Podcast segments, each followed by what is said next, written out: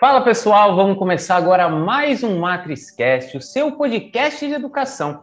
Hoje a gente vai falar sobre um assunto interessantíssimo para vocês, jovens estudantes. Eu aposto que vocês ainda não conhecem essa arte, essa arte de fazer trabalho científico, pesquisa científica. Afinal, quem aí nunca sonhou ser um pesquisador, aquelas coisas que a gente vê na televisão, pesquisando, fazendo ciência, ou também seguir na vida acadêmica? E para falar sobre isso, a gente trouxe uma convidada super especial, ela que é bióloga e professora universitária, Mariana Goldin. Seja prazer, seja bem-vinda, é um prazer recebê-la aqui no MatrizCast. Seja bem-vinda, Mariana.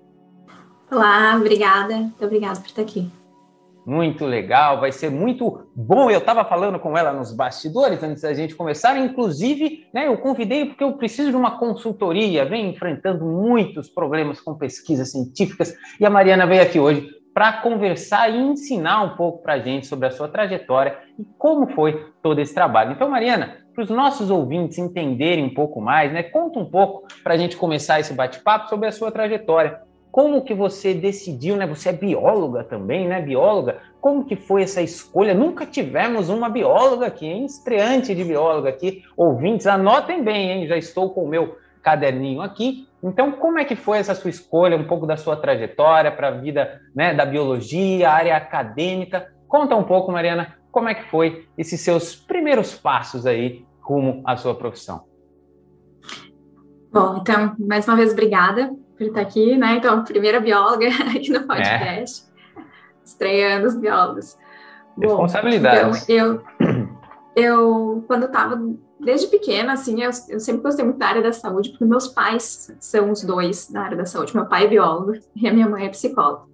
Então, essa área eu sempre tive interesse Uh, mas eu pensava daí em fazer medicina ou medicina veterinária, mas eu lembro que quando eu cheguei no ensino médio, e daí começou a ter aula de genética, aquilo me encantou, né? Toda essa parte de laboratório, essas coisas que a gente não vê, mas que tá dentro da gente, né? E que tem em todos os seres vivos. Aquilo assim eu achei fascinante.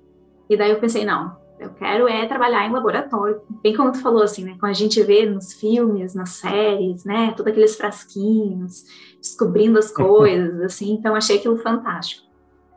Daí eu decidi que não, então quais cursos faz, né? Essas, como eu posso ser cientista? Daí eu estava começando o curso de biomedicina, que hoje já tem, né, vários cursos de biomedicina pelo Brasil, mas naquela época recém tinha surgido esse curso, e tinha o curso de biologia, né? Daí eu fiquei vendo o que, que cada área tinha, eu não era muito de tomar remédios, eu pensei farmácia, acho que não, biomedicina estava começando muito, e daí eu acabei escolhendo biologia, porque eu também tinha essa gostava da parte ambiental, né? Sempre fui preocupada assim, com questão de sustentabilidade, né? apesar de não gostar muito de fazer trilha, né? Mas daí Uh, e o meu pai é biólogo, né? Então também teve assim um incentivo familiar por escolher Sim. biologia. E eu, o curso foi, eu acho que foi a melhor escolha que eu fiz mesmo. Eu, eu gostei muito. E o, na faculdade que eu fiz tinha muito voltado assim para essa parte de laboratório né? A parte de pesquisa na faculdade era bem forte. E, e daí eu logo, quando entrei no curso, eu né, passei no vestibular no verão, já no mês de março eu já comecei a fazer estágio. Né? Então, eu pensei, bom, vamos aproveitar né, que quando a gente está na faculdade, a gente consegue fazer estágios voluntários.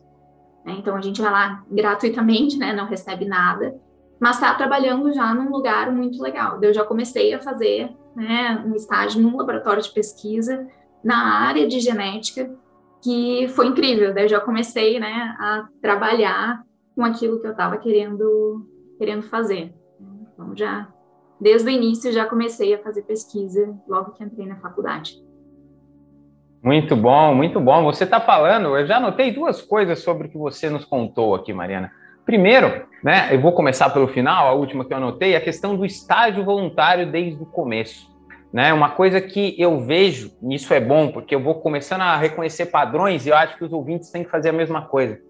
Conhecer os padrões das pessoas que vêm aqui, né, que conseguiram trilhar uma boa trajetória, que são bem-sucedidas nas suas carreiras, que conseguiram né, realizar né, o seu sonho profissional, estão contando para eles. E vejam bem, meus queridos ouvintes, novamente estamos vendo De novo, um depoimento. Fiz estágio desde o começo, ou seja, você dentro do ambiente né, que você estava, educacional, estava acadêmico, você buscou se testar em coisas, né, em atividades práticas, em, em, em, coisas que você conseguiria entender na prática o que você estava fazendo, e voluntário.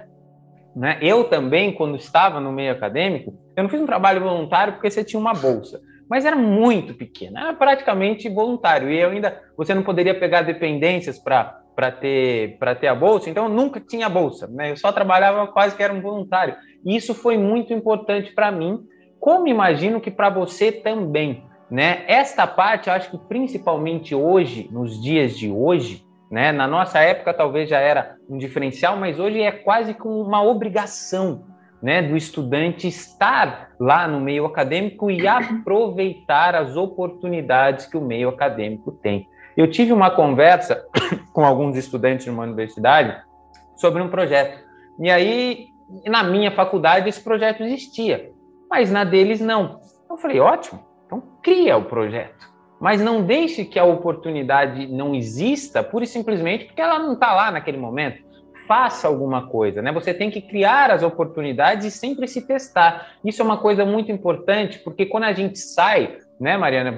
Eu acho que isso independente, até se for para a área acadêmica, se for para o mundo corporativo, mas a experiência durante a trajetória da educação, né, quando você é estudante, né, seja em estágio, seja em projetos educacionais, isso conta muito, principalmente para que você se conheça.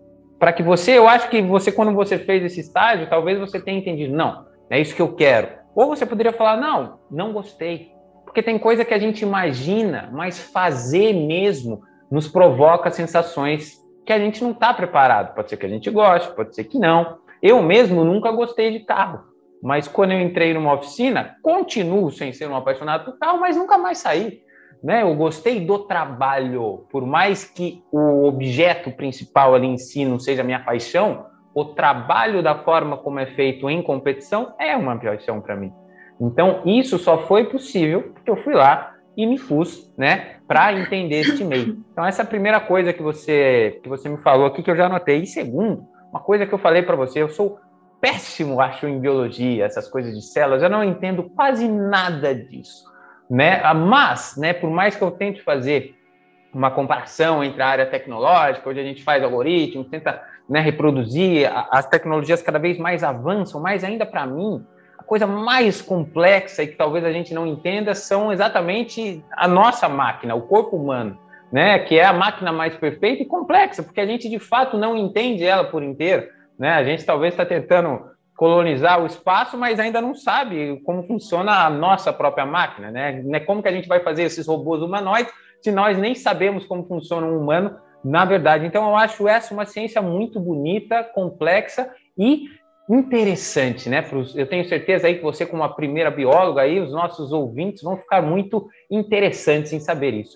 E aí, Mariana, eu gostaria que você contasse então um pouco para gente nessa área de biologia, como que você se descobriu para ser, né, seguir a parte da antes da gente entrar na pesquisa, tá? Porque a gente já vai entrar na pesquisa também, mas a parte de ser professora de seguir uma área acadêmica, né? Porque é uma parte que, independente das profissões, ou pelo menos na maioria delas, é um caminho que as pessoas têm a seguir, né? Se ela pode ser engenheiro, como eu, podia seguir uma área acadêmica, né? A pessoa pode fazer outras uh, áreas de, de educação, de profissionalização e seguir a área acadêmica. Como é que foi essa escolha para você? Né? Porque hoje eu tô, eu tô me tornando um professor, né? Minha, minha mãe é professora, minha avó é professora, né? Eu tenho muitos professores na família isso hoje é uma escolha para mim, mas não foi no começo. E como foi isso para você, essa paixão aí pela área acadêmica e por ensinar também? É, eu também tenho muitos professores na família, né? E é, eu acho que foi uma coisa que foi acontecendo de uma forma meio natural, assim, porque no curso de biologia, a gente, pelo menos na faculdade que eu fiz, a gente entrava todo mundo junto, né, no curso de ciências biológicas, e ao longo do curso a gente escolhia se queria seguir para uh, ciências biológicas bacharelado ou licenciatura. Né? Para quem não sabe a diferença, né, licenciatura é quando a gente faz um curso para se tornar professor mesmo, né? daí quando se forma em licenciatura em, em ciências biológicas, vai ser professor do colégio, né? o professor de ciências, professor de biologia né, do, ensino fundamental ou um professor de biologia do ensino médio, ele é um biólogo licenciado. Uh, e uh, quando a gente faz daí o caminho do bacharelado, a gente se torna biólogo realmente, e daí é o biólogo que vai estar trabalhando em empresas, o biólogo que vai estar trabalhando na consultoria ambiental, consultoria científica, uh, né, ou na área da pesquisa.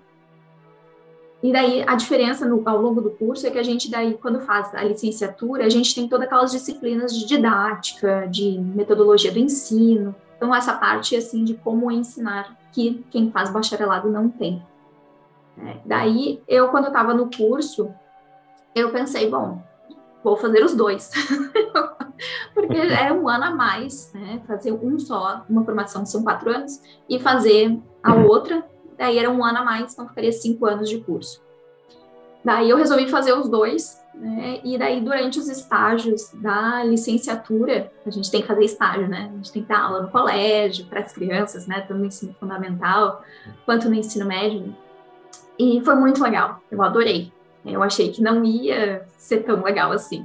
Né? Mas eu gostei muito de dar aula para as crianças da, da sétima série, depois no ensino médio também foi uma experiência muito legal, né? diferente do que a gente está na faculdade, né, ensinando e aprendendo, né. E depois, quando eu fiz o meu mestrado, que quando eu terminei a faculdade, eu entrei direto no mestrado, né, mestrado em bioquímica. Uh, e daí lá eu tive um estágio, quando eu tinha bolsa no mestrado, uh, e daí era obrigatório fazer estágio docente também. Daí eu dei aula, daí para a faculdade, para o curso de enfermagem durante um semestre. Uh, e eu dei aula de bioquímica, né? e daí foi muito legal também, eu gostei muito de ter dado aula. Foi daí que eu decidi realmente que eu queria seguir para dar aula, né, para ir para o ensino superior. Né? Eu até também pensei, ah, bom, se surgir alguma oportunidade de dar aula no ensino médio, também daria, mas daí o meu foco era para dar aula para o ensino superior, para a faculdade, né? E e daí hoje eu dou aula, né? Já estou dando aula há alguns anos e, estou adorando, assim, é uma troca muito legal, né? A gente também, para dar aula, a gente tem que estudar muito, né? Apesar de já conhecer o conteúdo, mas todas as aulas eu estudo antes. Então, é muito legal essa troca, assim, com os alunos, eu acho muito enriquecedor. E também tá como professora, também eu posso estar, tá, então, desenvolvendo pesquisa com os alunos, né? Eu tenho alunos de TCC. Então, é um ambiente que é muito legal ter essa troca, assim, né? Eu, eu, gosto muito, assim. Não imaginei que eu ia gostar tanto, sabe? Sim, sim. É, você está falando, eu estou lembrando de um, de um professor aqui que também veio para cá, que é o Sandro Mesquita, né? Ele, ele é professor de, de programação lá em uma universidade também. E ele me falou exatamente o que você falou. Eu lembrei dele porque você falou quase que as mesmas palavras que ele, de sempre ter que estudar, né? De você sempre estar tá tentando você precisa se atualizar. Eu acho que principalmente, né, é, eu estou falando, assim, independente da área, né, eu tô, tudo bem a gente vê avanços em tecnologia, mas tudo tem avanço o tempo todo, né, todas as coisas estão mudando o tempo todo, então não basta, né, Mariana, a gente estudar, eu acho que isso é um conceito que eu não sei se eu tinha quando eu era jovem, mas hoje, para mim, ele é muito claro, e se eu fosse jovem novamente, eu teria ele mais claro ainda. Né? Eu sempre falo, eu estava até, eu estava até discutindo, discutindo não, uma conversa aqui em família, né? E sobre o filho, né? Ah, quando você tiver filho, você vai deixar, não sei o quê. Eu falei, não vou deixar nada para ele. A única coisa que eu vou deixar para ele é o que eu sei. E como que eu sei, se ele conseguir absorver, ele vai ser muito melhor que eu. Mas muito, muito, muito. Ele com 20 anos de idade, ele vai estar anos luz na minha frente, hoje com 32. Porque são conceitos que são muito valiosos que a gente aprende durante a trajetória.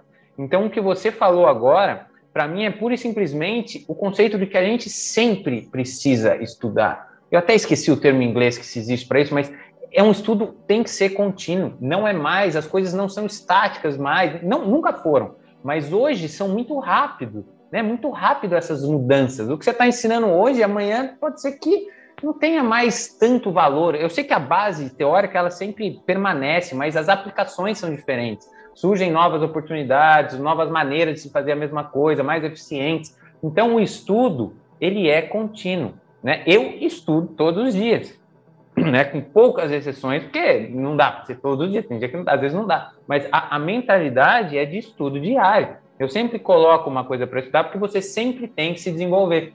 E isso vale para os alunos também, né? Porque a gente sempre tinha, eu tinha muito dessa opção. Primeiro você fala assim, passei na faculdade. Agora tudo bem, agora já estou lá, já, já não vou ter mais que estudar as coisas mais gerais, tudo bem, tá, tem até um pouco de razão. E aí entra na faculdade, e aí fala assim, quando conseguiu o diploma, pô, é meu, agora só tem que trabalhar. Não, né? Você como professor acabou de nos dizer isso. Você tem que sempre estudar para ensinar os seus alunos coisas novas e o, o, estudo ele é algo que vai acompanhar a gente, acho que sempre, né? Acho não, sem dúvida nenhuma, sempre. Então é exatamente isso que você falou e outra coisa que você falou que me lembrou dele é dessa paixão é, e essa troca. Ele fala assim, ele falou uma vez para mim, ele falou, cara, teve aluno meu que hoje está me ensinando eu ensino para eles, eles me ensinam, você nunca menospreze um aluno. Ele falou assim, não importa quem você seja, né, o que, que você está fazendo, o cara tem lá 15, 16, não menospreze. Porque tem caras de 15, 16 anos que sabem muito, tem para te ensinar. Principalmente porque as novas gerações de hoje vêm com experiências totalmente diferentes das nossas. Né? Eu, eu jogava, né, o pessoal empinava pipa, jogava aqueles videogames antigos, Hoje as crianças já vêm com laptop, com tablet, então assim é uma, um outro desenvolvimento de mentalidade. Então elas têm experiência sim para nos trocar, para que seja uma troca, independente da aula do ensino médio, da aula do, do, da faculdade, da universidade, eu acho que sempre isso é uma troca. Agora, Mariana, vamos lá falar um pouco, que talvez tenha sido sua primeira experiência com a parte de pesquisa científica, né, de trabalho científico, né? Me corrija se estou errado. Mas é, você teve que fazer, por exemplo, acho que para mim foi a primeira experiência, algo chamado TCC. Né? Porque a gente não tem isso na, na, na, uni, na, no ensino médio. Né? Eu, pelo menos, não tive um trabalho de conclusão do ensino médio. Eu só tive que passar ali nas notas. Mas quando a gente está na faculdade, a gente se depara, pode ser que se depare no meio do caminho, né, com algumas matérias, depende do curso, depende da universidade, mas no fim, você tem que fazer um trabalho de conclusão de curso. E esse trabalho segue algumas regras, tem uma coisa que chama BNT blá, blá, blá, enfim. Para mim foi um pouco problemático, mas eu estava em um grupo, né, que você faz isso em grupo, e a minha parte era 100% técnica. Então eu não escrevi nada, nem muditei nada, eu só fiz o negócio funcionar, e as outras pessoas fizeram suas partes, todo mundo feliz, pegamos o diploma, formamos. É, então, eu gostaria que você falasse um pouco sobre essa, como foi essa experiência para você? porque depois você vai nos contar que você né, hoje é especialista né, em pesquisa científica, em trabalho científico. Né? Então, essa, se essa foi a sua primeira experiência, como ela foi para você, e contar um pouco sobre o que, que é um TCC, o que, que, que de diferente tem, né, por exemplo, de, de outros trabalhos que a gente está acostumado a fazer no ensino médio. Né? Na minha época era com, não sei, hoje não existe mais, mas eu colocava capa Word Art, né, que tinha no, no Word, colocava uma capinha bonitinha, mas não é bem assim que funciona os trabalhos científicos. É, exatamente, é, não dá para usar o Word Art no TCC, não. é, eu só queria complementar uma coisinha antes ali, uh, antes de falar do TCC, né, sobre a aula ali, e a gente está sempre estudando.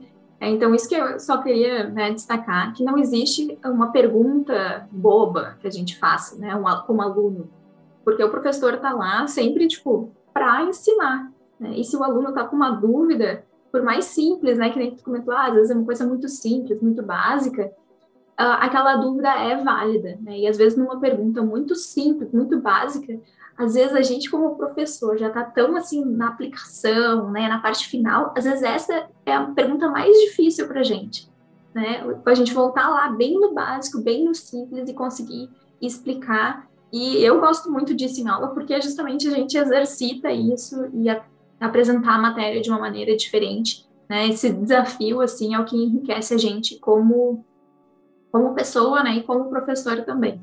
Né? Então, não deixem de fazer perguntas em aula. Né? Não existe pergunta boba, perguntem. Se está com vergonha de falar na frente de todo mundo, vai no final da aula, no intervalo, pergunta para o professor, né? Vão atrás das respostas. Então, não, não fiquem Muito com bom. dúvidas. Isso mesmo. Bom, mas tá, então, falando do TCC, né, eu, eu, antes tinha comentado, né, que eu, logo que eu entrei na faculdade, eu já comecei a fazer estágio, fiz um estágio voluntário, uh, e daí esse estágio voluntário eu fiquei durante seis meses como voluntária, e daí surgiu uma bolsa, né, uma bolsa que também, como tu comentou, era bem pouquinho, né, uh, o, o, o valor, e daí, mas já era alguma coisa, né? Já dava uhum. para aproveitar e comprar alguma coisa. Uh, já era o meu dinheiro, né? Eu estava ali como pesquisadora, assim, né? Oficialmente vinculada daí ao laboratório. Uh, e daí eu fiquei com essa bolsa durante três anos, né? Então foi durante todo o curso. E daí eu continuei no mesmo laboratório com a orientadora. E depois eu troquei de laboratório, era da mesma orientadora, ela tinha dois grupos diferentes. Uh, e daí isso foi, né, porque eu estava ali me, me, esforçando, né, me dediquei à pesquisa, e era realmente um trabalho técnico, assim, né, então era na bancada do laboratório, uh, mas a gente tinha ali no grupo, nesse grupo de pesquisa, não só nesse, mas nos outros que eu trabalhei também, momentos de discussão de artigos científicos, então já foi um primeiro contato com a escrita científica, né, com a apresentação desses resultados, apesar de eu não estar tá escrevendo naquela época, mas isso ajudava muito, para que ajudou muito para que depois, quando eu tivesse no TCC, eu escrever o meu trabalho realmente. Eu já tinha lido tanta coisa que para a gente poder escrever bem, a gente tem que ler antes, né? Então, isso é um, uma coisa que ajudou muito, né? Eu já ter tido esse contato com artigos científicos, com apresentação de seminários, e quando eu tinha essa bolsa, era obrigatório eu apresentar uh, o resultado da pesquisa, tudo que eu tinha feito naquele ano, né? Então foram três anos, então foram três apresentações no salão de iniciação científica da universidade. Então tinha que fazer um, um pôster, né? E apresentar uns slides assim, né? Para uma banca. Daí eles avaliavam como é que estava sendo a pesquisa executada, né? Isso também então já trouxe uma experiência para o momento da apresentação, né, que o TCC ele é composto por um trabalho escrito e por um momento de apresentação com avaliação de uma banca, que são outros dois professores, pelo menos, né, que são da mesma área, né, e têm esse conhecimento técnico, que vão estar tá ali, digamos que julgando se o trabalho foi bom, né, e o, se o aluno ali tem competência sobre o assunto. Uh, então, isso acho que já me ajudou muito, e e também ali, os, até mesmo os estágios. Quando eu fui fazer o TCC, eu já tinha feito os estágios da licenciatura. Né? Então, na licenciatura a gente não tinha o TCC, mas tinha os, os, os relatórios de estágio. Então, já tinha que escrever um monte, né? Uh, e daí no TCC, então já tinha toda essa experiência. Eu tinha um grupo de fazia parte de um grupo de pesquisa que então também dá um, um, um suporte maior do que quando a gente tem só um orientador. Né? Daí, então, a gente tem mais alunos que trabalham no mesmo assunto que acabam se ajudando. Mas quando eu fiz o TCC, eu acho que diferente do, do teu, ele era individual, né? Então, eu, eu, o trabalho era só meu. Então, eu tinha que escrever tudo sozinha, fazer a parte técnica também, apesar de eu ter esse suporte externo, assim, mas oficialmente o trabalho era só meu, né? Uh, então, foi um desafio, né? Mas que depois eu acho que mas eu gostei. eu acho que como eu tive esse suporte, assim, e eu tive uma orientadora muito gente boa, então eu acho que eu tive uma boa experiência, que foi o que me fez depois seguir para o mestrado, e depois, mais na frente, né, eu tive um intervalo entre o meu mestrado e o meu doutorado. Né, eu troquei de estado, me mudei de estado e tudo mais. Mas aí, uh, eu acho que para fazer um bom TCC, assim, tem que ler bastante. Né? Então, não tem como a gente escrever sem ler. Né? Então, lendo bastante sobre o assunto, a gente consegue aprender, né, como é que é essa escrita científica, que é diferente do que escrever uma história, né, ou escrever um relatório, então, mais ou menos assim, no meio do caminho, porque a proposta do, a gente se questiona, né, para que que tem um TCC, né, como comentou, a gente faz o ensino médio e não precisa apresentar um TCC, a gente só faz provas, faz trabalho, por que, que na faculdade a gente precisa fazer um TCC?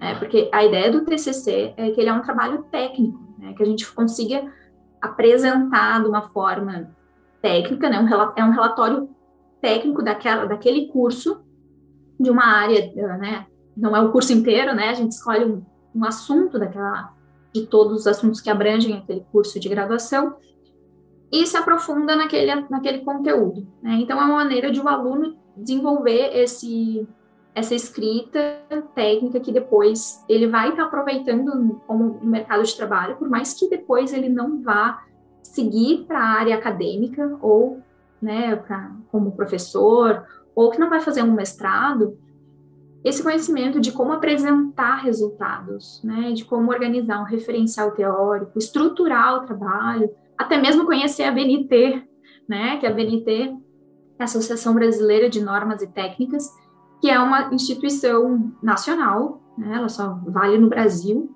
que orienta como que a gente deve apresentar trabalhos. Né? Então diz, ah, qual é que é o tamanho da fonte, como é que tem que ser toda a formatação do Word ali, né? ele orienta isso. Ele é, é uma sugestão, né? e cada instituição pode ter algumas modificações da BNT, mas serve para padronizar, né? Ah, por mais que possa ser uma coisa bem chata, né, fazer essa parte de formatação, mas ela é importante porque deixa o trabalho, digamos assim, limpo.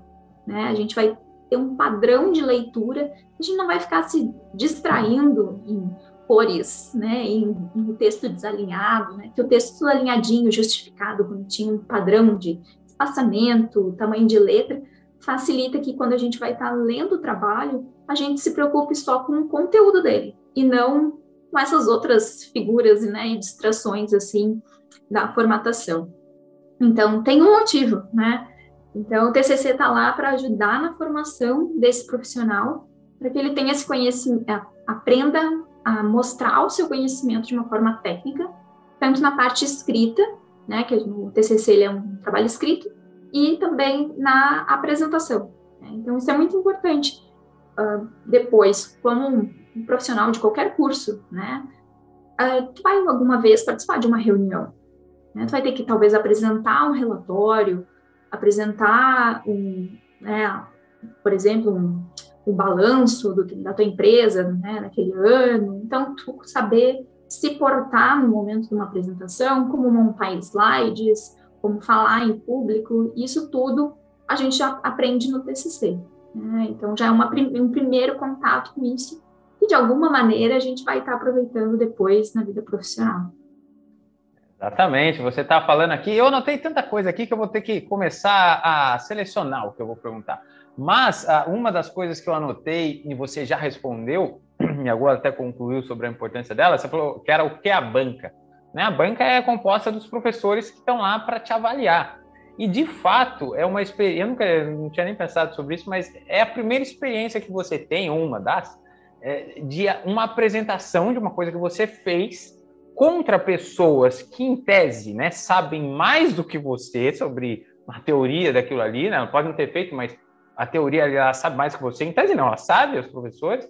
E, e, assim, você se está numa situação que, né, de, de nervo, né, de ansiedade, você tem que saber se controlar, tem que saber passar a sua ideia, principalmente porque você precisa passar por eles, né? É uma fase, então são os chefões da fase. Você precisa mostrar o seu trabalho para eles e convencê-los de tudo que você fez, né? Dentro das normas, né? Dentro de tudo que você falou. A questão da BNT é, realmente é toda essa questão de, de, de, normas. O que eu posso dizer, eu não sei, eu não sou não sou especialista nesse assunto, mas o que eu, eu tenho, pelo menos o que eu fiz, é que hoje em dia você tem os templates, né? Você pode usar softwares. Então, estudantes, acalmem-se. Você, vocês conseguem aprender com um mínimo aí de né, de, de, entendimento de uma linguagem, né, de, do látice, conseguir fazer, e aí vocês conseguem escrever. Mas, é, uma das coisas que você me disse aqui, essa aqui eu até grifei, para escrever bem, precisamos ler bem primeiro. Isso é muito verdade, né? Isso é uma coisa exata, muito, em verdade, para qualquer coisa, né? Você, você quer aprender a, a, falar bem, então, primeiro você escute pessoas falando bem, né? Você quer aprender a escrever bem, leia porque lendo você vai ver como as pessoas escreveram, né? E você vai entender como as coisas acontecem. Então essa parte é uma parte de estudo, né? E, e de você ter boas referências, né? Ler bons livros, né? De pessoas que fazem o que você quer, né? escutar pessoas. Uma vez eu estava treinando para dar uma palestra. Aí eu estava escutando as outras palestras que tiveram na faculdade naquele, naquele ano, no ano anterior, quer dizer.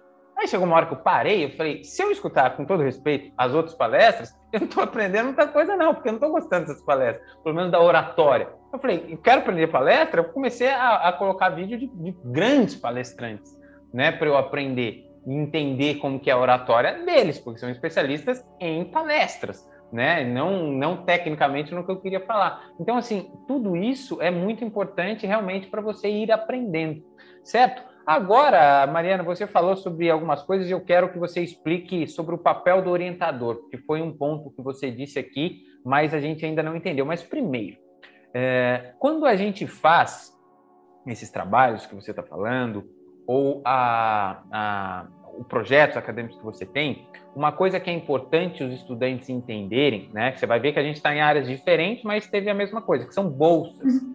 né? Então, assim, é, a gente é remunerado, dependendo do que a gente está fazendo, em bolsas, seja na sua área que você falou de pesquisa, né, quando você ainda estava na faculdade, seja na minha área, quando é de projeto acadêmico que eu fiz, que eu participei de uma, de uma, de uma oficina, que era um projeto. Então, estes trabalhos nos quais a Mariana está trazendo aqui, eu também sempre falo da importância, além de tudo, ele pode ajudar os estudantes né, a se manter, né, porque a gente sabe que vida de universitário sempre é difícil, qualquer qualquer bolsa, qualquer dinheirinho que venha, por mais que seja pequeno, sempre ajuda. Eu tenho certeza que sempre ajuda, tanto que os, os semestres que eu tinha bolsa de, na faculdade eram os mais felizes da minha vida. Né? Mas uh, isso é importante os estudantes saberem também, que tem um pouco né, de, dessa recompensa né, pelos estudos, pelo trabalho, isso pode ajudar bastante. Eu, você falou agora sobre o TCC, eu estou lembrando do meu. É, eu falei que eu não, eu, não, eu não sei nada de biologia, nada dessas coisas, mas uma das áreas de é, engenharia elétrica, olha para você ver como as coisas são bem, bem abrangentes, né? Para engenharia elétrica, a pessoa pensa em computador, pensa. Isso é uma parte da engenharia elétrica da qual eu nem me especializei né, que é a parte de programação, isso aí foi um dos caminhos que eu nem tomei, por mais que hoje eu use e, e, aprenda bastante, não foi o caminho que eu escolhi. Você falou que tinha bacharelado e licenciatura, na engenharia elétrica também tinha várias opções, e a minha que eu escolhi não foi essa, mas uma das opções que a gente tinha também é engenharia biomédica, né, de você uhum. juntar medicina com engenharia, com engenharia elétrica, e o meu TCC foi um. Eu, a gente estava falando do corpo humano, da máquina que é complexa e etc. e tal. Eu lembrei, porque o meu TCC ele era eletrodos que você conectava na, na perna, você colocava uma placa de pessoas que perderam um movimento de dorsiflexão. Dorsiflexão é esse movimento do pé. Então a pessoa uhum. teve uma lesão na medula e aí a medula não enviava os sinais, porque são puramente sinais, né? É sinais elétricos. Enviava os sinais Sim. elétricos para os músculos e, e não conseguia fazer esse, esse movimento. Então a gente tinha, e aí que eu quero que você entre no papel da orientadora, porque eu vou conectar uma história com outra e você vai entender. A gente escolheu a orientadora lá, o nosso grupo, e essa orientadora era uma orientadora especialista em biomedicina, uma pessoa muito conceituada na área, ela, ela tem cargos importantes em, em biomedicina de elétrica, e ela tinha, ela falou assim, olha, tenho vários projetos para vocês, se vocês quiserem. E ela nos deu a forma de onda. Ela falou assim, ó, a forma de onda, que é um sinal elétrico, tá? Não vamos entrar muito uhum. nisso, mas é um sinal elétrico. É assim, ó, ela falou. E o circuito é mais ou menos esse. Vocês conseguem fazer? Conseguem aplicar? Então, ela nos deu todo o direcionamento, o know-how, né, o conhecimento por trás. Não é que a gente, ah, vamos fazer alguma coisa aleatória. Não, primeiro você tem que ter um orientador e junto com ele ele vai te orientar para qual caminho seguir. Então ela nos deu tudo isso. E no final a gente realmente fez né, uma placa, tinha até um sensor que detectava quando a pessoa tirava o pé do chão, e aí ele dava um choque. E assim, foi, foi legal é, desenvolver isso, porque o choque, até você ajustar a intensidade, fazer tudo, e dava choque mesmo. Às vezes travava o meu pé para cima, e inclusive eu não queria nunca testar comigo, porque doía. Porque você tinha que dar o choque na, na, um choque, um choque na panturrilha. Só que nos pontos certos, com a forma de onda certa. Você fazendo isso da maneira correta, de fato, você consegue trazer para uma pessoa que teve uma lesão de medula a volta do andar normal para ela. Então, isso é muito interessante, é uma coisa que a gente fez no TCC, né, que foi duas, é, uma das duas experiências que eu tive com biomedicina na minha vida. Mas o que eu estou querendo dizer é isso, Mariana, explica para a gente qual que é o papel do orientador. Porque no meu caso, ela foi lá, mostrou todos os caminhos, deu um know-how, uma importância muito grande. Então, assim, qual que é o papel do orientador na pesquisa científica? Porque eu sei que orientador a gente vai ter toda vez, né, que pelo menos que faz um mestrado, um doutorado, você sempre tem um orientador. Quem são os orientadores e qual o papel deles na pesquisa científica?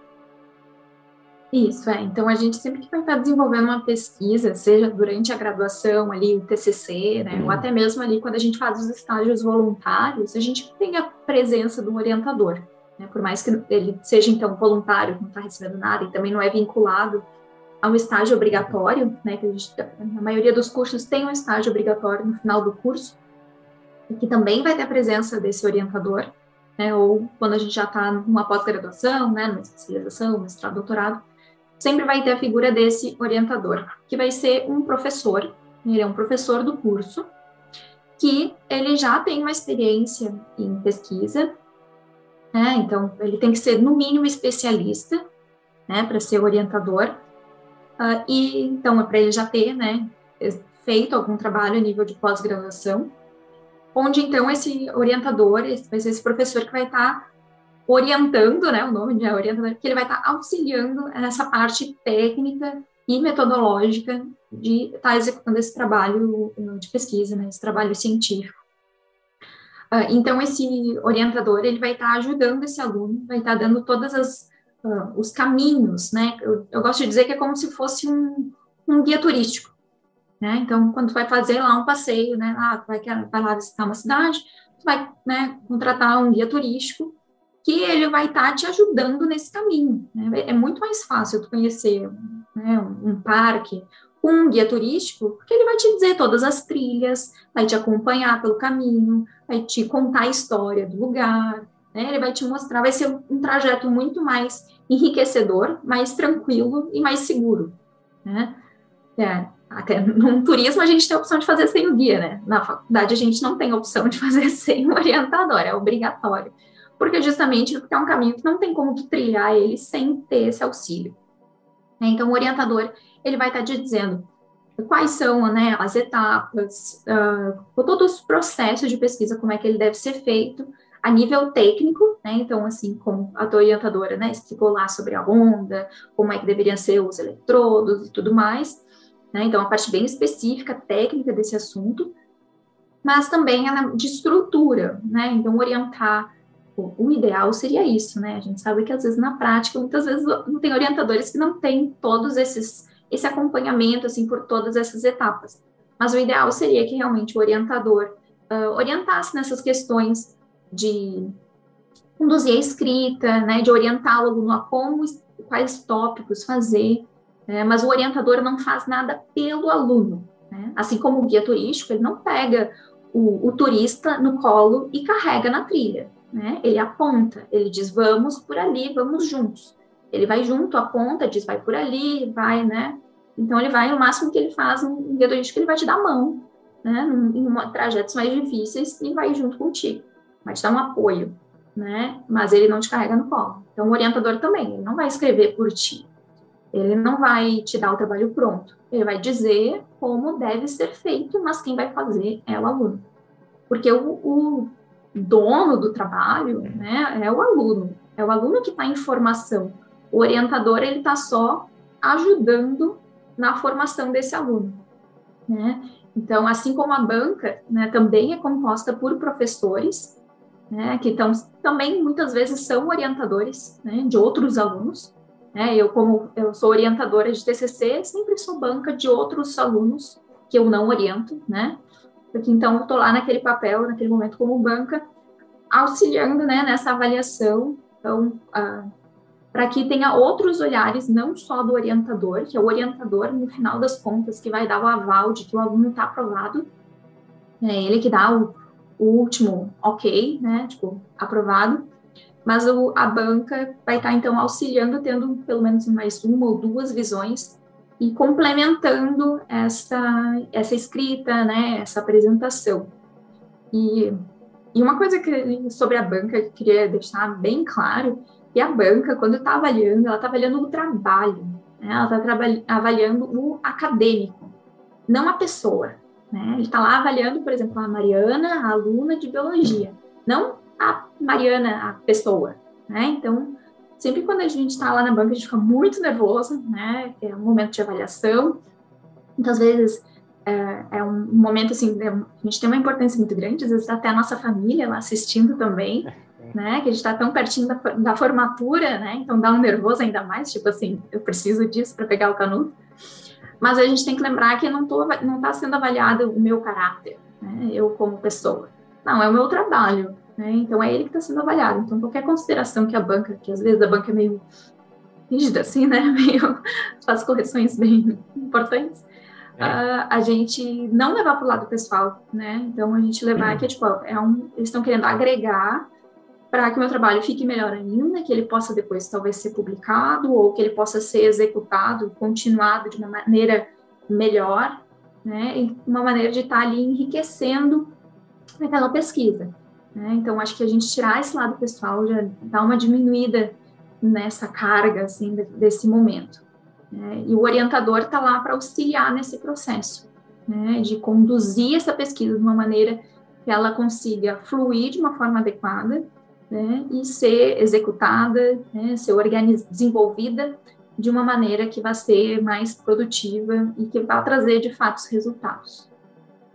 Sem dúvida. O orientador é, é uma pessoa extremamente importante e eu adorei a sua a sua comparação com o guia, né? Porque de fato ele não vai fazer, não é assim, ah, pro orientador, eu não consegui, faz aqui para mim, não. No, no máximo, inclusive, eu preciso fazer uma correção que eu fiquei muito chateado a hora que você estava falando e eu lembrei que eu cometi um erro. Na verdade, o, o meu orientador não foi essa pessoa de medicina, a gente só pegou o projeto né, da, de uma professora de biomedicina e o meu orientador foi o Marcelo, Marcelo Parada, no qual eu tenho muito orgulho e gosto muito, inclusive tem um episódio com ele aqui, ele sabe disso, eu sou um grande fã dele, né? Então eu só preciso corrigir isso porque eu falei, eu me confundi, porque a gente só pegou o projeto de biomedicina. Mas o Parada, ele sabia tanto de biomedicina como de qualquer outra matéria de elétrica, e ele nos ajudou demais. E a questão que você disse agora, sem dúvida, você, você, você tocou num ponto interessante antes de eu ir para o próximo assunto, que é a pessoalidade. Né? Isso aí é algo que todo jovem tem que desenvolver. Você vai trabalhar com pessoas que você não gosta, você pode trabalhar com seu melhor amigo, você pode fazer o que você quiser todos no trabalho você tem que tratar com impessoalidade, não importa quem seja. Eu já, eh, quando necessário, né, isso eu, eu era até melhor antes, quando eu era mais novo, mas já tomei atitudes é, até rígidas com pessoas que eram muito meus amigos. Pois não me importa quem ele era ali para mim, dentro do trabalho, o principal é o projeto principal instituição, principal objetivo que o grupo unido está tentando alcançar. Isso é maior que qualquer coisa. Né? Eu tenho uma frase que eu sou péssimo em lembrar quem fala as frases, mas é, não é minha. Mas é, a mensagem não pode ser maior que o, o mensageiro, não é maior que a mensagem, né? entendeu? A gente não pode querer ser maior do que o todo ou que os nossos relacionamentos pessoais valham mais do que o objetivo comum da equipe, né? Eu sempre trabalhei em equipe. Né? Eu tive uma experiência na minha vida, que foi o meu segundo, segunda experiência com biomedicina, que ela não deu tanto certo, e na minha avaliação, quando eu olho para trás, é justamente porque eu estava 100% sozinho. 100% sozinho, assim, na minha área. E assim, eu talvez não me, dê muito bem trabalhar sozinho, eu gosto de equipes. E quando você trabalha com equipe, é, é, importante isso. Você não pode ter pessoalidade, né? Não é porque o estudante é cheio dessa, né? Vai fazer, vai fazer grupo já olha para o seu melhor amigo, já quer fazer grupo com seu melhor amigo. É sempre aquela dupla, é sempre aquela panelinha. É assim, era assim quando a gente foi é. estudante, hoje deve ser igual. Mas é importante, tanto que tem professor que fala assim: olha, vai sortear, né? Porque é justamente essas quebras para você aprender a trabalhar com outras pessoas, aprender o seu, né, a sua habilidade de trabalhar em equipe com pessoas que você não conhece. E às vezes você vai ter que trabalhar em equipe com pessoas que você não gosta. E às vezes você vai ter que trabalhar naquele dia com uma pessoa que se quer enganar a pessoa, mas não, naquele momento não, não importa.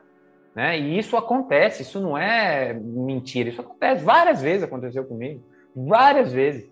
De assim, tá muito estressado emocionalmente com a pessoa que estava do meu lado, mas ali pouco me importa. Estou ali fazendo meu trabalho, vou fazer o que tem que ser feito, ponto, acabou. Se tiver que ser resolvido alguma coisa, vai ser resolvido em outro lugar. E é assim. Isso é uma coisa muito importante que você disse. Agora, uh, Mariana, antes da gente ir para o próximo ponto, eu queria que você fiquei com uma dúvida e agora eu lembrei, inclusive, de uma coisa. Existem dois tipos de currículo. Eu sei disso porque quando eu depois agora com meu mestrado e tudo mais, eu tive alguma, algumas coisas, eu precisei fazer um currículo chamado currículo Lattes. Existe então uma coisa que é o currículo normal, que eu acho que as pessoas têm mais familiaridade, que é aquele currículo que você põe suas experiências, tal, tal, tal, e um outro currículo, fazendo até uma associação com a BNT, que é cheio de normas e muito mais difícil de você fazer. Me deu um trabalho magnífico, mas eu consegui, eu consegui fazer, mas explica um pouco para os nossos ouvintes o que, que é o currículo Lattes, porque pode ser que eles, né, quem inclusive ainda quer ir para a área acadêmica, pode ser que escute isso e não faça ideia do que seja, mas não assustem vocês. Talvez eu só seja ruim fazer currículos Lattes. Não, não, é todo mundo. não, o currículo Lattes, ele é uma plataforma, na verdade, é uma, é uma forma de a gente fazer um currículo que é feito pela plataforma Lattes, que é vinculada à CAPES, né, ao, ao órgão do governo vinculado ao, ao ensino, ao Ministério da Educação.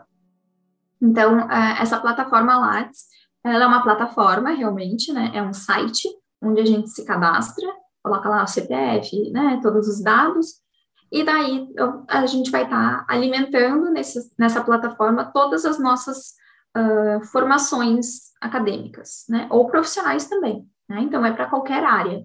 Né? Então, a gente coloca lá onde é que fez o ensino médio, pode, pode fazer o cadastro já quem está até mesmo no ensino médio, tá?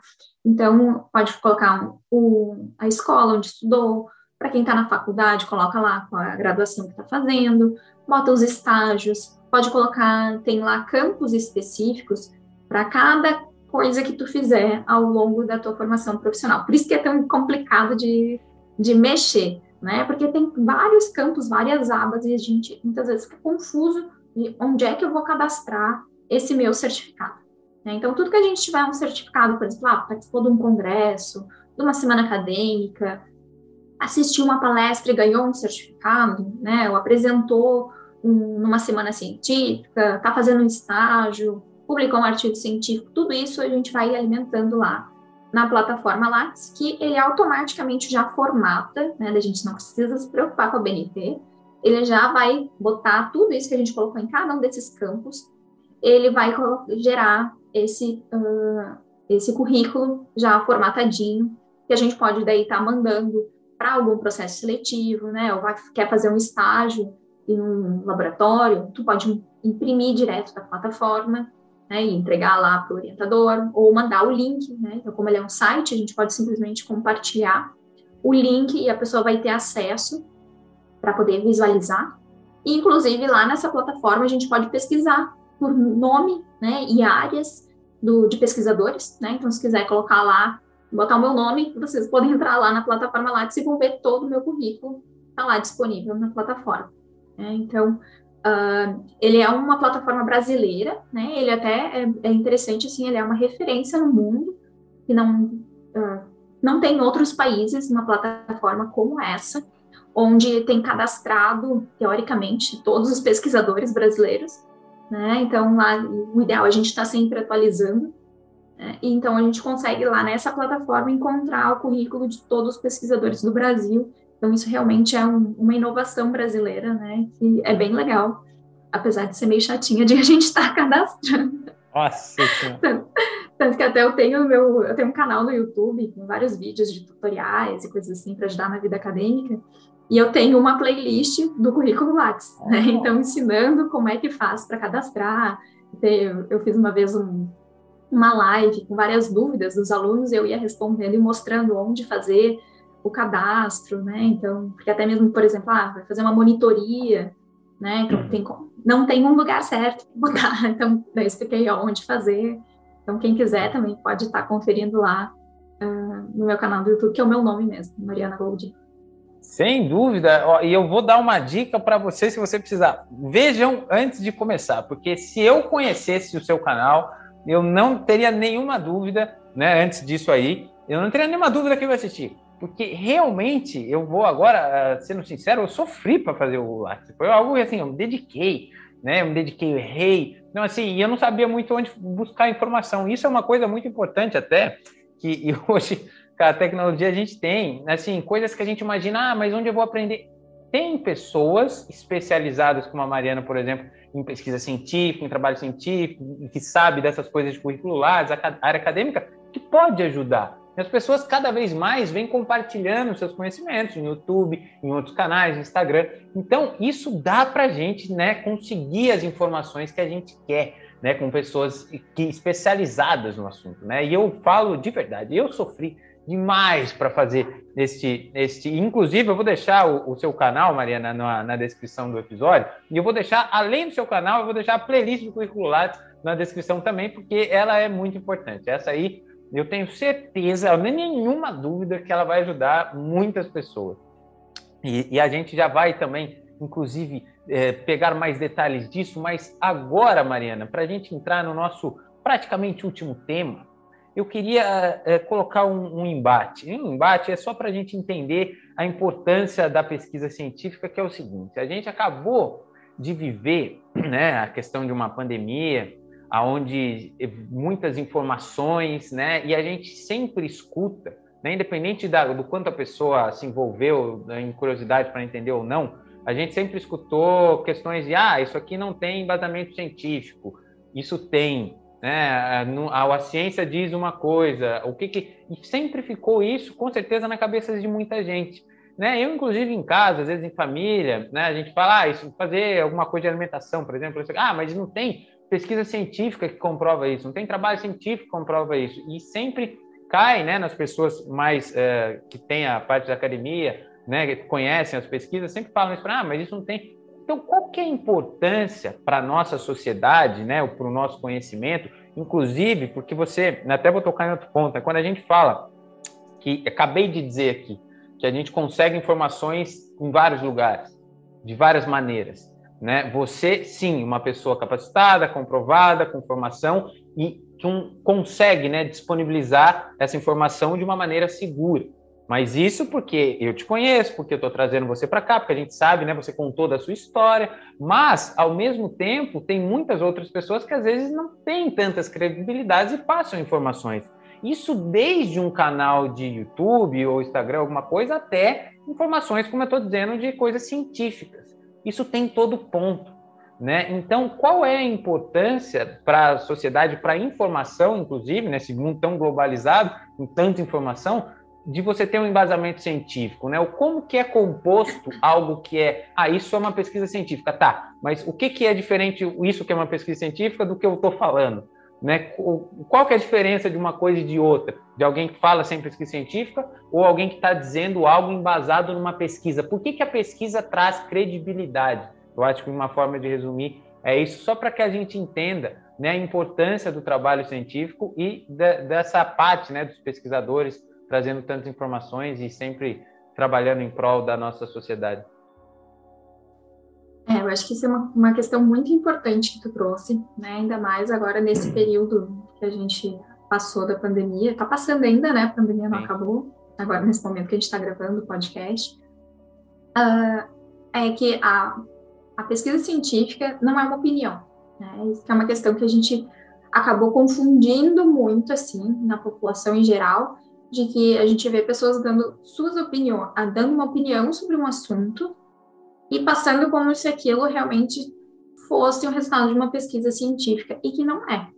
Né? A vivência que a gente tem, né, como um profissional da área da saúde, é a nossa vivência, mas aquilo ali não é uma pesquisa científica. Se tu está relatando o teu dia a dia, né, o teu cotidiano ali, aquilo ali não é uma pesquisa científica, aquilo ali é a tua opinião, é a tua vivência isso tem um nível de credibilidade diferente, muito mais baixo, do que fazer uma pesquisa científica bem embasada, né, seguindo o método científico.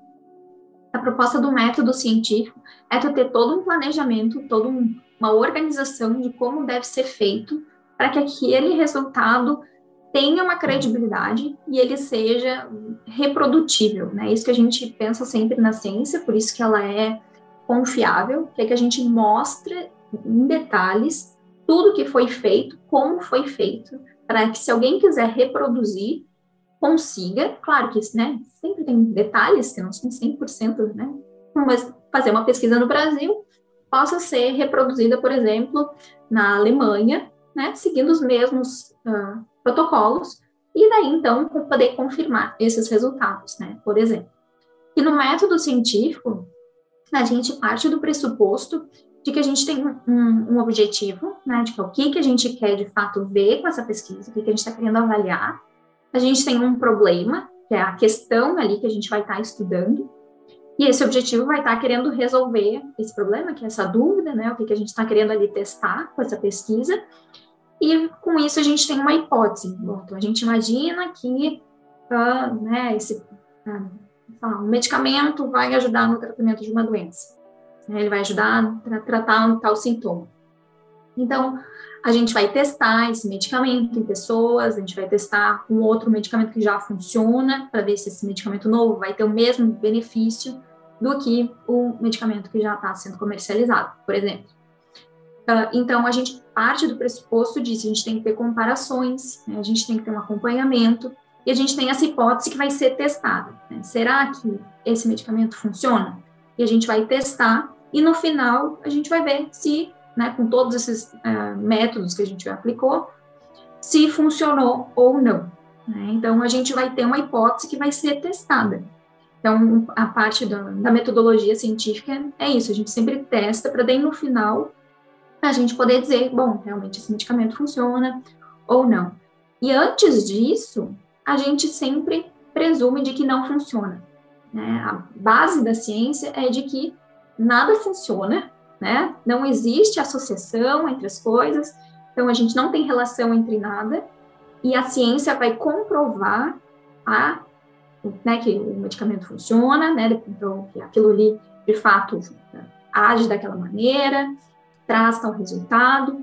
Então, a gente só pode afirmar de que aquilo funciona realmente com uma pesquisa científica. Se não foi feita pesquisa, a gente não, não tem como dizer que aquilo ali está funcionando ou não. Né? Então, uh, a gente tem que ter uma evidência de que existe aquele benefício e de que existe aquela associação, né, aquela relação entre essas coisas que estão sendo avaliadas, né, o benefício no alimento, né, que traz né, melhora da saúde. Então, a gente não tem essa evidência, a gente então diz que não tem esse benefício. A gente não, a gente tem que ter a, confirmando para dizer que aquilo faz bem. Se não tem nada dizendo, então a gente não, a gente diz que não tem benefício nenhum. Então, essa é uma questão que a gente acaba vendo muita confusão, né, dizendo assim, ah, não tem nada dizendo que não faz bem, que, não, né, que, que faz mal, mas então, quer dizer que não, se, não faz nada, né, então não faz nada. Então, a gente tem que ter a comprovação de que aquilo realmente vai trazer um benefício, senão a gente tem que ter muito cuidado, né, também quando está interpretando uma pesquisa, lendo um artigo científico, uma reportagem, de quem é que fez aquilo, né, tá, ter uma, uma avaliação não só na metodologia, que claro que isso vai ser só com a experiência, né, muitas vezes só quem realmente está fazendo pesquisa vai ter condições de avaliar os métodos, se está bem feito aquele trabalho, né, se seguiu uma metodologia adequada, interpretou bem os resultados. Mas o que, que a gente pode fazer também é ver quem escreveu esse trabalho, né, quem escreveu essa reportagem, esse artigo científico, e olhar lá no currículo Lattes, né, bota lá o nome daquele pesquisador, né, e bota lá quem está dando aquela palestra, ou quem escreveu aquele texto, bota lá no currículo Lattes para ver qual é a formação dessa pessoa. Ela realmente sabe sobre aquele assunto? Ela já publicou algum trabalho, ela já deu uma disciplina na faculdade sobre aquele assunto, né, no que, que ela fez o mestrado, no que, que ela fez o doutorado dela, isso já vai dar uma noção, assim, de o quanto que aquela pessoa sabe sobre aquele assunto para ela poder estar tá falando sobre ele. Né? Então, que às vezes a gente vê umas pessoas que não são da área falando muito bem, né, tudo bem, mas a gente tem que ver, bom, até que ponto não tem interesses pessoais, né, alguma empresa que esteja vinculada, né, então a gente, a gente chama de um viés, né, então está enviesada aquela informação, que tem algum interesse ali, uh, então a gente tem que ter bastante cuidado, a gente tem que ter uma visão crítica de questionar, não é só porque a gente lê numa reportagem, que a gente viu numa palestra, de que aquilo ali é 100% verdade, a gente deve buscar outras fontes, né, porque até mesmo na ciência a gente vê que muitas coisas mudam, né? A gente vê que as coisas vão mudando, né? Um exemplo bem simples assim que a gente via um tempo atrás, não podia comer mais de um ovo por dia, né? Porque aumentava muito o colesterol. Agora a gente já viu que não é bem assim, dá para comer mais de um ovo por dia, tudo bem, né? A gente tem que ter um acompanhamento, realmente quem tem problemas de colesterol tem que ter algum acompanhamento. Mas pessoas saudáveis, tudo bem, pode comer mais de um ovo por dia, né? Tendo assim uma, uma certa noção, né? Mas a gente viu que não é o ovo não é tão problemático assim quanto se falava alguns anos atrás. Por quê? Porque se fez mais pesquisas, né? Outros grupos de pesquisa repetiram as pesquisas, viram em outros lugares, seguindo, né, um método científico. E foi se cada vez se conhecendo melhor sobre o assunto e descobrindo novas coisas. Né? Então, na ciência, a gente vê que aquilo ali é o que a gente tem de conhecimento naquele momento. Mas a gente deve ter sempre uma visão crítica, porque aquele momento pode ter algumas questões que podem ser modificadas. Né? Então, a pesquisa está sempre evoluindo, sempre em movimento. Né? Então, é sempre importante a gente ter uma visão crítica, não aceitar aquilo como uma verdade absoluta, é uma verdade momentânea né, na ciência. Então, e a gente saber quem está produzindo aquele trabalho, Uh, né? Então, usar a plataforma Lattes lá é uma mais uma estratégia, uh, ou pesquisar outros trabalhos sobre aquele mesmo assunto para ver se outras pessoas também estão falando a mesma coisa. Né? Saber a fonte delas é bem importante para que a gente consiga ter mais segurança, né? ainda mais quando a gente está falando de pesquisa na área da saúde, né? então que está mexendo com a vida e com a saúde das pessoas. Né? Sim. Sem dúvida. É, o que você falou, Mariana, é, deve ser levado muito a sério, as pessoas têm que entender isso, porque é muito importante mesmo você entender a fonte do que você está do que você está escutando, entender o que está falando, né? Quem está falando, qual o embasamento, né? Isso é algo que nem vou entrar nesse tema aqui, mas quanto mais os crescimentos tecnológicos e, e a forma como as coisas são feitas em relação a dados, é, se você pesquisa a fundo nisso, você entende que, óbvio, tem seus benefícios, mas tem uma série de problemas. Uma série de problemas que pessoas que não fazem o que você disse é muito perigoso.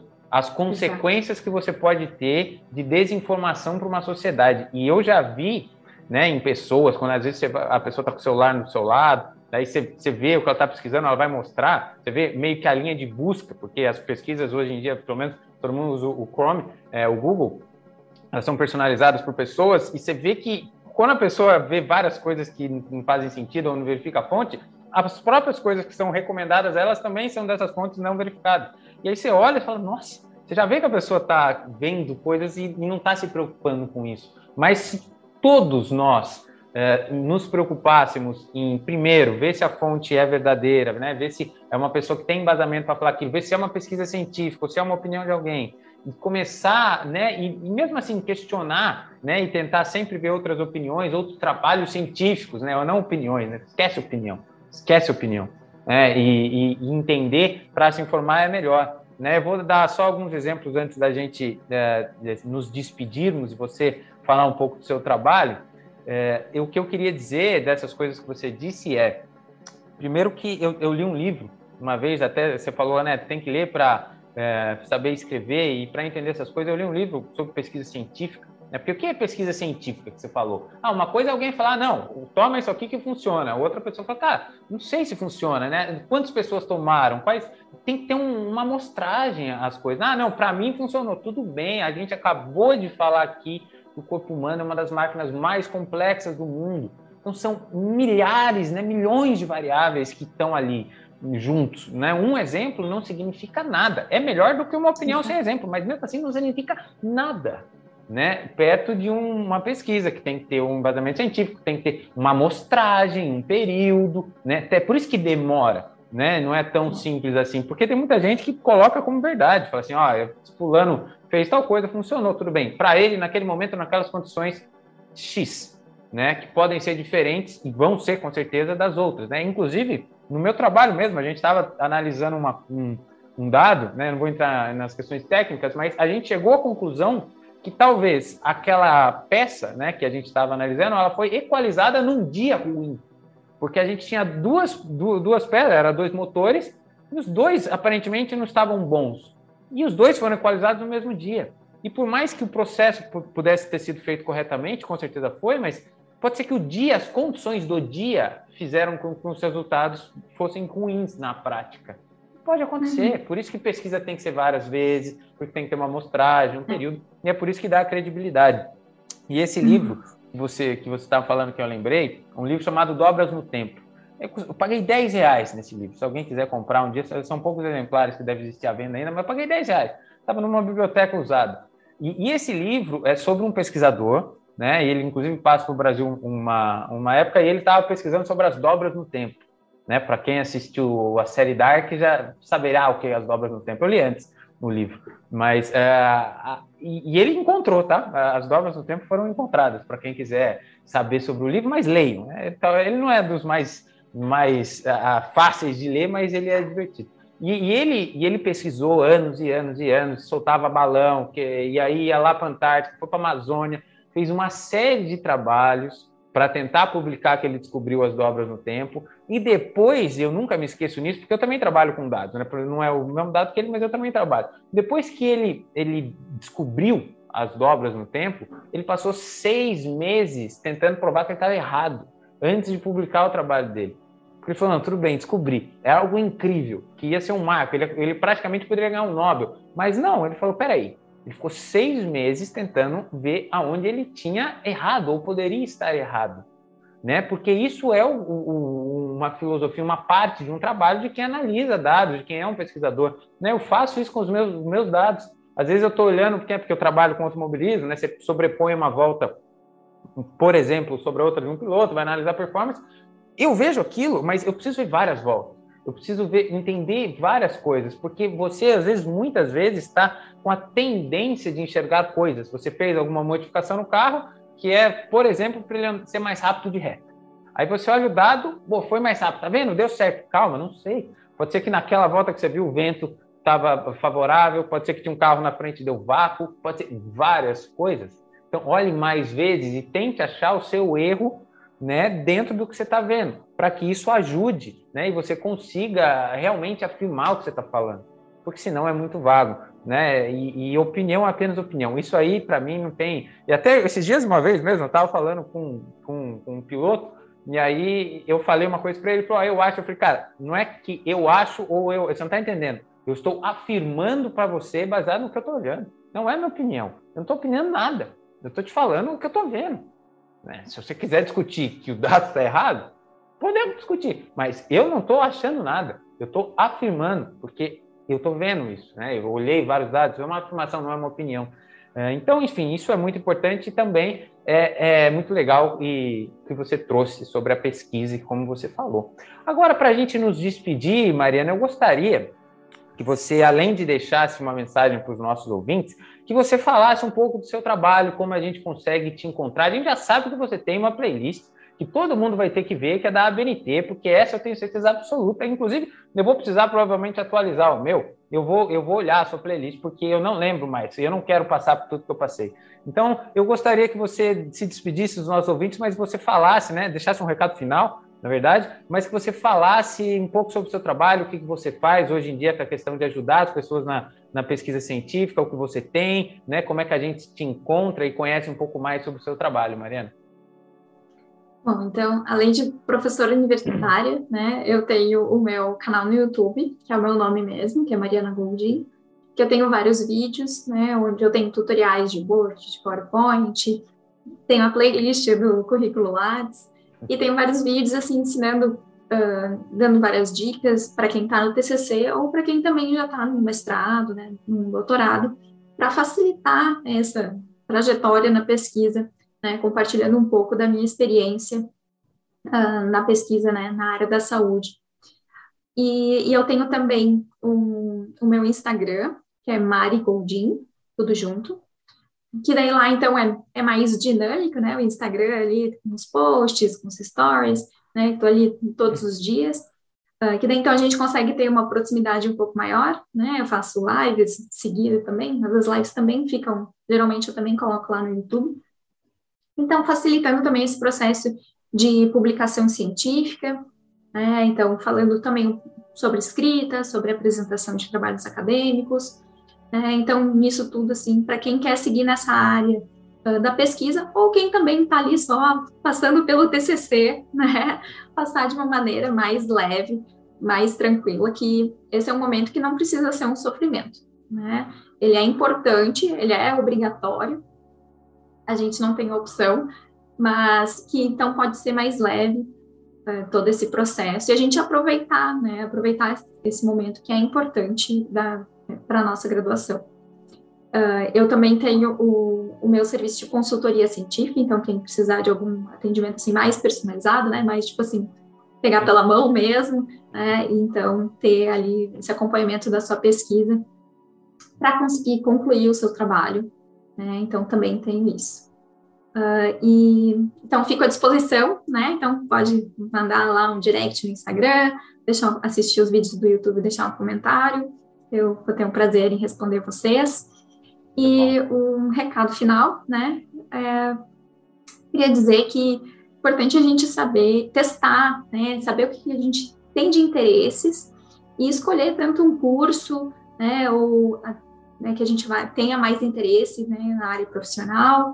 E quem entrou na faculdade, fazer estágio, experimentar estágios em áreas diferentes, experimentar, uh, conhecer essa parte prática mesmo, né, para que então tu tenha essa experiência ao longo do curso, né, ter esse contato com a pesquisa é muito interessante, mesmo quem não quer exatamente seguir na pesquisa, assim, ah, não quero realmente a cadeira acadêmica, ter um contato com pesquisa é bem enriquecedor, até para a tua formação como um profissional, de entender como é que funciona isso, né, o desenvolvimento da ciência, né, eu acho que isso é bem enriquecedor, e ter essas experiências diferentes e práticas vai te tornar um profissional uh, muito mais capacitado porque assistir a aula e ter lá né, a graduação, isso todo mundo vai fazer, mas o que vai estar te diferenciando como um profissional vai ser realmente essas atividades extras nos teus estágios, as pesquisas que tu tiver envolvido, isso que vai estar te diferenciando de todos os outros colegas. Muito bom, sem dúvida. Isso é extremamente, extremamente importante. A gente, inclusive, já falamos isso aqui e falamos novamente. É muito importante. Façam isso não deixam não deixem de fazer. Agora, Mariana, eu esqueci de uma coisinha antes de só da gente falar tchau, que é o seguinte: quem está nos assistindo aqui pelo Spotify, né? Ou é pelo Spotify, na verdade, né? E as plataformas de, de podcast sem vídeo, né? Quem no YouTube não consegue ver, mas a gente pode fazer uma pergunta para os nossos ouvintes. E não é, é uma pergunta normal, ela não precisa ser com resposta certa, nada. Pode ser uma pergunta que eles respondam o que eles quiserem, um sim ou não qualquer coisa para que a gente deixe uma interação para os nossos ouvintes falarem alguma coisa sobre o que eles acharam, se eles sabem alguma coisa, se eles já têm um currículo Lattes, se eles já. qualquer coisa. Uma vez eu perguntei isso para o meu, inclusive, meu grande orientador, né? Que lembrando dele novamente, ele achou que era uma pergunta de prova. Eu falei, não, professor, qualquer pergunta. Pode até dizer assim, ó, gostou ou não, né? Já, já é uma pergunta. Então, gostaria só que você deixasse essa pergunta. Você vê que eu vou falando para você ter tempo de pensar. Então, se você já pensou, eu já vou passar para você falar a pergunta, qualquer perguntinha, coisa mais simples. Se você não souber qual a pergunta, você fala assim, gostou, sim ou não, já está ótimo. Ou você tem né, o, o currículo Lattes, ou que você gosta, você acredita em pesquisa científica, você gostaria de seguir na área acadêmica, qualquer uma, ou, ou com simples, ó, ou com alternativas de sim ou não, ou para você responder, ou a pessoa pode escrever lá o que ela quiser. A pergunta vai ficar aberta no Spotify. Não deixe de interagirem, pessoal. estou olhando as interações. Estão, não estão, vocês estão assistindo o podcast e não estão respondendo as perguntas, né? Mas tudo bem. Mariana, seu tempo agora é seu. Qual é a sua pergunta para os nossos ouvintes? Ah, minha pergunta então é: tu conhece um cientista? Tu conhece alguém que já fez pesquisa? É. Então, essa é uma pergunta. ótima pergunta. Eu gostei, não imaginava que você ia fazer. Olha, eu conheço, mas assim, próximo, próximo a mim, não. Eu conheço alguns que eu conheci durante a faculdade, enfim, né? nem a faculdade que eu faço, mas eu conheci alguns. Sim. Acho, acho muito bacana o que eles fazem. Tem a, a, as fotos que você falou, aquelas fotos com microscópio, publicando aqui, publicando lá, tudo, tudo. Eu acho uma profissão maravilhosa, sem dúvida nenhuma né, e super importante. Então, Mariana, eu gostaria de agradecer a sua participação, foi um episódio incrível. Eu vou deixar no link aqui a descrição do canal, todos os seus seu Instagram, né, os seus canais no YouTube, a playlist de, de currículo Lattes, super importante, como a gente consegue aí te encontrar, né, se os nossos ouvintes precisarem, né? E eu acho super importante, eu, eu mesmo, quando estava fazendo meu mestrado, é que a gente não estava no mesmo time, né? Porque senão eu com certeza iria precisar, porque eu sofri. Mas tudo bem. Isso aí é o importante a gente passar, aprender e compartilhar os nossos conhecimentos. Então, muito obrigado, Mariana, muito obrigado a todos que ficaram aqui até o final escutando esse grande episódio. Não se esqueçam da perguntinha, não se esqueçam de se inscrever e compartilhar este episódio para todos que eu tenho certeza que são muitos que precisam de um pouco mais de ajuda, um pouco mais de conhecimento sobre pesquisa científica e essa grande área acadêmica. Muito obrigado a todos, obrigado, Mariana. Até o próximo semana que vem tem mais. Obrigada. Até mais.